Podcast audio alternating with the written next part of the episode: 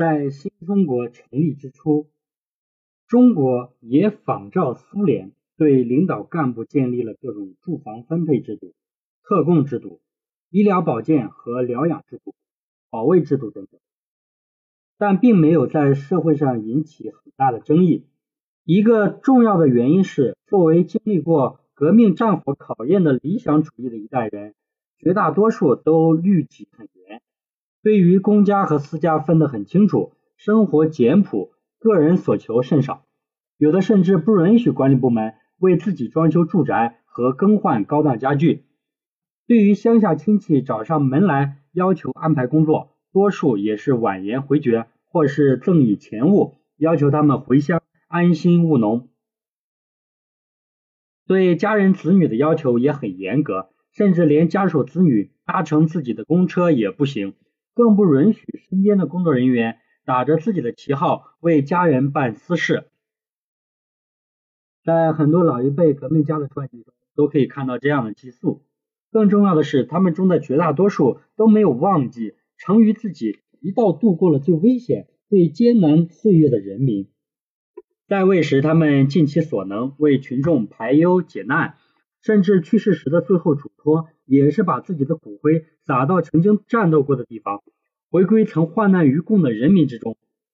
胡耀邦、聂荣臻魂归湘江西共青城和酒泉卫星发射中心，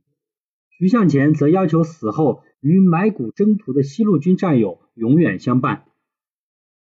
而邓小平的“我是中国人民的儿子，我深爱着我的祖国和人民”。更是一代心系人民的共产党员真实写照。以列宁为代表的老一代布尔什维克党人也是如此。但当这一代人随着时光的流逝退出历史舞台，特别是经过几代的传承之后，在苏共有些新一代的领导干部身上，老一代领导者与人民群众密切联系，人民在他们心目中的位置都并没有传承下来。而一些特权制度却保留了下来，甚至还有所扩大。党群干部日益疏离，党同人民群众血肉关系被部分切断了，执政的最大政治优势变成了最大的危险。其实，在社会主义国家之中，特权最大的危害不仅在于享有特权本身，更在于享有特权者因为远离普通人的困苦而无视这种困苦。至少没有解决这些困苦的迫切性。尽管勃列日涅夫在对选民的讲话中多次讲到“一切为了人的幸福，为了人民的幸福”，这两句简短的话包含着极其深刻的意义和共产党活动的目标，但也是仅是在口头上讲讲而已。老百姓并没有从现实生活中感受到这一点。苏联领导人一直宣称，苏联拥有世界上最好的医院和最优秀的。医务工作者，苏联按人均计算的医生床位全世界最多，但苏联人看病却要排长队，医疗服务质量也不高。普通苏联人生病，为了住进一家比较好的医院，要等候很长时间，甚至要托关系送礼。而误诊和医德缺失、草菅人命的现象并不少见。前苏联外长谢瓦尔德纳泽。在一九九零年四月十日的一次讲话中说：“实际上，在我们的星球上，我们的婴儿死亡率是最高的。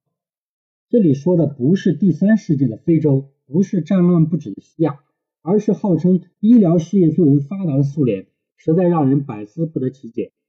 但苏共领导人中很少有人关心这个问题，因为最先进的进口医疗设备和最有经验的医生都集中在。”各种专为领导干部服务的保健医生，甚至疗养院，他们对于医疗服务的感受和普通人是完全不同的。同样，他们特殊牌号的汽车到哪里都是一路畅通，根本体会不到普通人的塞车问题。他们的子女也不存在入托难、上学难、交通不便等问题。所有这些问题都是可以通过机关的福利部门得到特殊安置或优先安排的。阿尔巴托夫说：“腐败和特权在苏联不仅造成了国家物质上的损失，道德上的损失就更为惨重。社会分化加剧，经常遇到磨难的大多数对那些不仅享受福利照顾，而且享有种种特权，任意攫取不义之财而又逍遥法外上的上流人员憎恨之情和日与日俱增，埋下了社会冲突的地雷。还有苏联为了同美国争霸，把发展军事工业放在了压倒一切的位置，特别是勃列日涅夫时期，国内生产总值只有美国的百分之四十，国民收入只有百分之五十，但是军费开支却同美国相当。苏联一方面能够把卫星飞船送上天，一方面消费品供应紧张，质量低劣。即使按照最乐观的估计，苏联民用工业产品也只有百分之十八达到了国际标准。不仅在国际市场上根本没有竞争力，国内居民消费起来也经常要提心吊胆。例如，苏联生产的伏尔加、莫斯科人等大众品牌的汽车故障频出，耗油量也高得惊人。苏联产的电子款电视机甚至经常爆炸，老百姓相互调侃说：“你要是恨谁，就送他一台电视机。”在苏联七十多年间，始终将重工业生产放在了首位，轻工业的全部工业中的比重长期维持在百分之二十五左右的低水平，达到了百分之三十以上的仅有三年。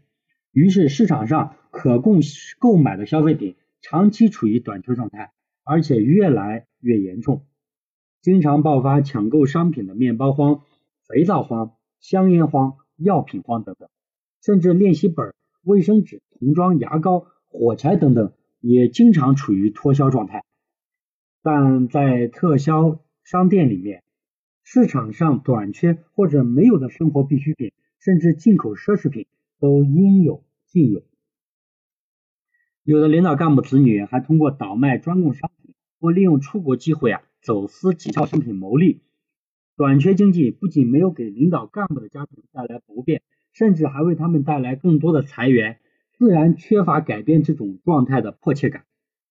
但除了这些特供商店，所有的星期六，人民都在奔波在商店之间，并由于匮乏而排队。苏联是世界上人均资源最丰富的国家之一，拥有巨大的发展潜力，但苏联人民却长期处于短缺经济之中。苏共执政七十四年，老百姓也排了七十四年的队，排队购物不仅使人民心存怨气，而且造成了巨大的劳动力浪费。有人曾做出这样的统计和计算：俄国人每年花在排队买东西上的时间达到了三百亿个工时，这还不包括花在裁缝店、理发店、邮局等候的几十亿个工时。就在这三百亿个工时来说，就足以使一千五百万人。按每周四十个工时计算，劳动一年的了。据说有位西方记者去采访苏联第一个宇航员加加林，家里没有人。邻居说加加林上天了。记者说采访他夫人吧，也可以。邻居说他夫人排队买菜去了。记者问没关系，我可以等。邻居迟疑了一下说你最好还是去等等加加林吧，他从天上回来可能还是要快一点的。人民对于苏共的信任就在这种令人难挨的漫长等待中流失了、耗尽。而到了1988年下半年，苏联消费品的供应进一步恶化。据官方统计，在市场供应的1200多种基本消费品中，经常缺货断档的占到了95%以上。在211种食品之中，经常缺货断档的占188。从1989年起。许多地区相继实行了消费品赠票配给制，有的城市每人每月只能供应零点三千克的肉。家庭主妇在一九八九年购物排队的时间日均达到了一点五小时，一九九零年则为三小时。苏联人普遍认为，他们的生活水平比二十世纪七十年代下降了百分之二十左右。作为执政党。苏共不能不对整个社会的经济发展负责任，在这里面有很重要的一点，就是对人民的关切度。如果时刻心系人民，就会明白发展经济无论如何都应当占有某种重要的地位。但苏共领导层不仅没能负起这个责任，相反却卷入了一场又一场的权力争斗，并且十分热衷于这场斗争，以至于忘记了自己的使命和责任。在苏共二十八大上，一个代表直言不讳地表达了自己的遗憾。从政治局委员们的报告之中，我没有听到那种人民常有的对国家命运的强烈担心。一九九零年春天，粮食获得了无论从哪个角度看，利用这一时期夺取粮食产量的增长，对于改革的继续深入都是一个重要的保证因素。以往到了这个时候啊，都是由党委和政府出面，动员党政机关和企事业单位的人力和车辆。下乡进行抢收抢运。但一九九零年秋收时候，苏共领导层正在为改革讨论的热火朝天，人民忙于争权夺利，无暇顾及其他。在繁忙的秋收季节，莫斯科苏维埃组织政治示威游行，却对动员人民下乡参加秋收的工作不闻不问。列宁格勒苏维埃也对农民求助的呼吁置之不理。民主派甚至利用这一点来做文章，说集体农庄无力完成秋收任务这件事，本身就说明集体农庄没有好处。结果这一年苏联丰产不丰收，国家不得不向国外购买大量粮食。前苏共中央书记毕加乔夫在《克里姆林宫和劳广场》这本回忆录中尖锐地指出，国家的命运掌握在纸上谈兵的政治家。纸上谈兵的理论家手上，他们脱离实际生活，不了解和不喜欢这种经常打破他们抽象理论的生活。他们听任大量的粮食因为在无人收割烂在了地里，在个人政治野心的后面失去了主要目的——人民的福。由此造成的一个显著后果，就是在政治改革突飞猛进的同时，经济改革却。发展缓慢，在很多情况下实际上是停滞，甚至是倒退的。在这一点上，当时的美国驻苏大使马特洛克的说法没有错。如果只听发言，简直会断定正在发生一场工业管理革命，但实际上一切都是老样子。虽然苏联的政治经济学教科书上说，社会主义基本经济规律是保证最大限度的。满足人民日益增长的物质文化需要，但在实际社会生活之中，却是要求人民放弃对高水平物质生活的向往，为增强国家的力量，实际上是军事实力做出贡献。长期以来，国民收入再分配中用于安排人民生活时，都是实行剩余原则，优先安排重工业、军事工业，剩余的用于改善生活，甚至把人民提高生活水平的愿望。当做是追求资产阶级生活方式加以批判，对人民的疾苦更是漠不关心。十月革命以前，俄国人的生活水平在欧洲居第五位，七十年代后则被排到了最后几位，在全世界被排到了第五十位左右。斯大林时期，苏联工人的平均工资只有第一次世界大战前沙皇俄国工人工资的一半左右。当过勃列日涅夫助手的鲍文在回忆录中谈到下面这样一个真实的事情：他给勃列日涅夫起草讲话稿中曾提出，现在低工资的人生活很艰难，建议加上一条提高低收入者的工资。而勃列日涅夫讥讽地说：“你根本不懂，没有人光靠工资生活。记得我年轻时候在地下学习，我们靠卸车挣点钱。”我们是怎么干的呢？每卸三袋，自己就留一袋。全国各地的人都是这样生活的。应该说，在低工资、高就业、大锅饭、铁饭碗的传统社会主义体制之中，这种公私不分现象，无论在苏联和中国都相当普遍的存在。勃列日涅夫也确实非常坦诚，把侵吞公务看得那样正常。他的逻辑就是。既然大家都投公家的，自然没必要关心他们的收入了。其实，正是这种对人民群众生活的漠不关心，使人民没有主人翁感，才导致了人民通过损公肥私，自己给自己涨工资的现象。这是一种恶性循环。老百姓这样描述自己和苏共的关系：他们假装发工资给我们，我们假装劳动。